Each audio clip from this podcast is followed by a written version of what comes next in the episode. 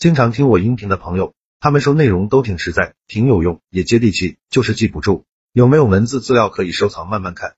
为了方便大家，我刚开了一个公众号，名字就叫做说话细节。公众号计划更新两篇文章，一篇是反驳他人的十四个技巧，另一篇是如果你的嘴很笨，逼自己做十件事，非常值得反复阅读。我还打算给新关注公众号的粉丝免费送一本书，书名就叫做《回话的技术》，提升口才，提升情商，效果比较好，帮助每个不会说话的人提升口才。回到今天的话题，口才很能聊，就收藏四个故事。一深刻的故事，刚刚在电梯间看见一小孩在吃雪糕。出于关心，顺口告诉他，这么凉的天会吃坏身体的。小孩告诉我，他的奶奶活了一百零三岁。我问，吃雪糕吃的？他说，不是，我奶奶从来不管闲事。多么深刻！现在终于知道自己为什么衰老的这么快了。瞎操心操的。二，心累的故事，现在骗子真多。刚刚又看到新闻里说储户存款消失，几十万不翼而飞。我急忙骑自行车到银行，赶紧插卡输密码查看。还好八块钱还在，这才松了一口气，急死我了！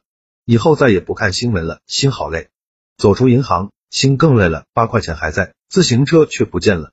三，别着急的故事，大妈早上去广场散步，看到有个老头拿着海绵笔在地上写大字，忍不住凑上去看。老头看了大妈一眼，提笔写了个滚字。大妈心想，看一下至于吗？老头又看大妈一眼，又写个滚。大妈再也忍不住了，上去一脚将老头踢倒在地。警察来了，问咋回事？老头委屈的说：“我就想写句‘滚滚长江东逝水’，刚写头两个字，就被这个神经病踹倒了。所以啊，朋友们，凡事别急。”四忍着点的故事：一个姑娘上了高铁，见自己的座位上坐着一男士，她核对自己的票，客气的说：“先生，您坐错位置了吧？”男士拿出票，大声嚷嚷：“看清楚点，这是我的座位，你瞎了眼吗？”女孩仔细看了他的票，不再作声，默默的站在他的身旁。